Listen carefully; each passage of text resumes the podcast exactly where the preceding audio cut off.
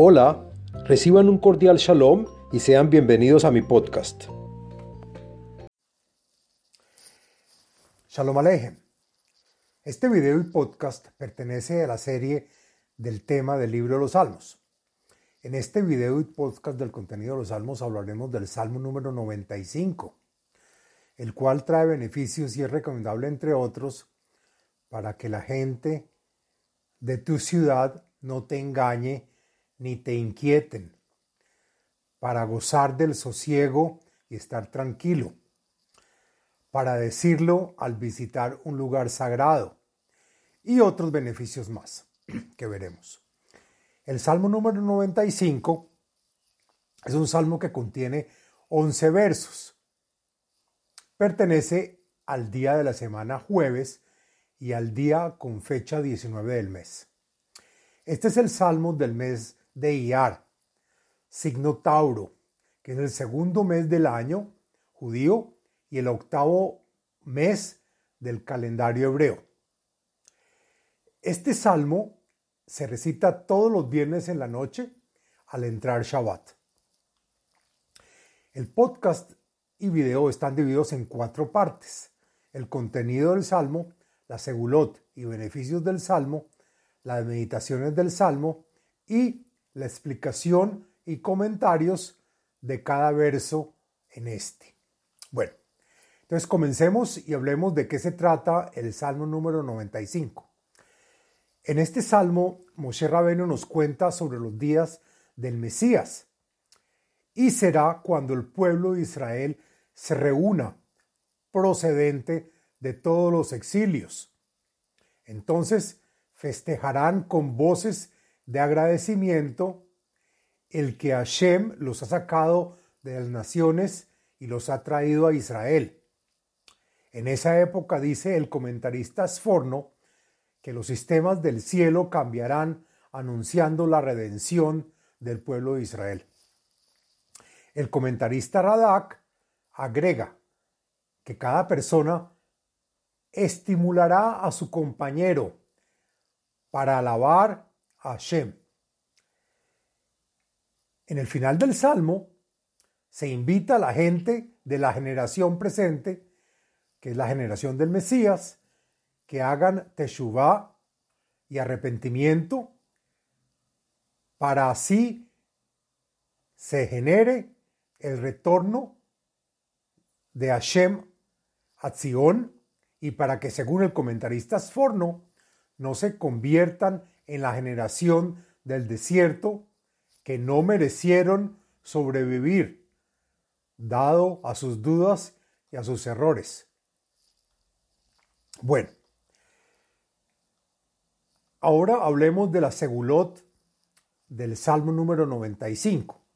Encontré en varios libros y fuentes la siguiente segulot o beneficios para los cuales se puede adoptar y están relacionados a este salmo. La primera es para que la gente de tu ciudad y tu entorno no te engañen ni te inquieten. También sirve para estar tranquilo y en armonía y en armonía en tu hogar o en tu sitio. También para que en general podamos gozar del sosiego y estar con tranquilidad en cualquier parte. El salmo se usa para decirlo antes de visitar un lugar sagrado. También para que nuestra generación analice y corrija los errores cometidos por la generación pasada.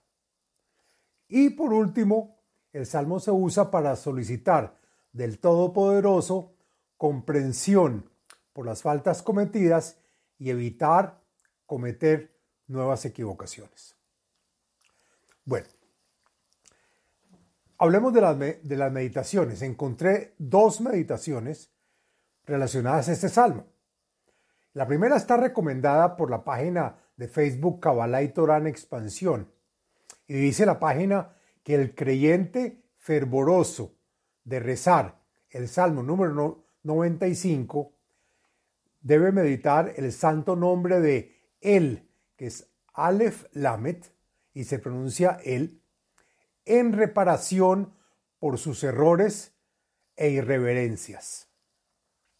Asimismo, hay otra meditación que encontré que la trae el maestro cabalista Albert Goslan y nos dice que hay un nombre de Dios para evitar, para meditar en el verso número 6 del Salmo 95, que dice, Bo nishtahave venihraa nibreha lifnei Adonai isenu. Y son las letras Het, Hei, Vaf, que se pronuncia Hao. Y es el nombre de Dios número 24, que trae la acción de combatir los celos. Cuando se tiene miedo de perder lo que tenemos y creer que alguien nos lo está quitando. Bueno, Ahora sí concentrémonos y hagamos la explicación del texto del Salmo número 95. Lo siguiente es la explicación del contenido y los comentarios del texto del Salmo. Lehu la Ladonai, Naria, Letzur y Sheinu. En el futuro próximo, cada persona del pueblo de Israel estimulará a su compañero para alabar a Hashem y dirá, anda, cántale y alégrate con Hashem, reanímate con la voz del shofar y también cantando con felicidad en tu corazón. Explica el comentarista Meiri que la voz del shofar es sinónimo de felicidad y todo esto hazlo frente a Hashem, el poderoso que siempre nos salvaguardia y acoge. Nekadma panav betorah bismirot lo. Honremos tu cara y contenido. Y agrega el, comentarista Radak agradeciendo todo el bien recibido, con canciones y alabanzas, y reanimándonos con la voz del shofar. Kiel Gadol Adonai Umelech Gadol al Kol Elohim. Pues en los días del Mesías conoceremos toda la grandeza de Hashem, como el gran rey, con sus fuerzas superiores, incluyendo sus ángeles y, y el ejército celestial llamado Elohim, aquel que tiene toda la fuerza y agrega el comentarista Meiri que posee la habilidad de cambiar la naturaleza y hacer lo que le plazca. Asher beyado mehkerei aretz vetoafot harim lo. Él, Hashem, quien con su mano y bajo su mando inquiere y descubre todo lo cubierto en la tierra, incluyendo los altos en las montañas, que también son su creación. Asherlo Hayam Vehu Asahu Veyabeshet Yadav Yatzaru. Es de él el mar, quien lo creó y estableció, así como los continentes que instauró, instauró con sus manos. Y agrega el comentarista Radak que con sus manos puede levantar y tumbar lo que desee. Bonishtahabe nihraa, nibreha lifnei Adonai Osenu. Y por lo tanto ahora, en momentos de la redención en que nos erigimos y levantamos de nuestras caídas, el hombre le dirá a su hermano, vamos y postrémonos, inclinemos nuestra cabeza y doblemos nuestras rodillas frente a Shem, quien es nuestro creador y benefactor. Kihu Eloheinu veanachnu am mar it'o vetzon yado, hayom im bekolo tishmao. Pues Él es nuestro Dios y nosotros somos su pueblo, su rebaño, a quien siempre dirige con su mano y misericordia. Ese día nos dirigirá con compasión y su voz escucharemos. Al tikshu levavhem ki meiriba que yom masa bamidbar. Moshe Rabbeinu dice, como profecía, que habrá gente del pueblo de Israel que no deseará salir del exilio ni llegar a Israel, y por lo tanto les advierte que sus corazones no se endurezcan, que no duden lo que Hashem dice ni tampoco le peleen ni, ni lo contradigan, como ocurrió con los espías enviados a Israel, pero que al final no quisieron y les dio miedo conquistar la tierra de Israel, o cuando pelearon contra Moshe en momentos que, se que no encontraban agua. En ese día, en el lugar de Masá, en el desierto. Asher, Nisuni Aboteihem, Behanunei, Behanuni Gam Ra'u Paali. Cuando las experiencias de nuestros antepasados en el desierto, con la magnanimidad de Hashem, al proveerles sus necesidades de comida, y después de ver las grandes acciones que generaron la salida de Egipto.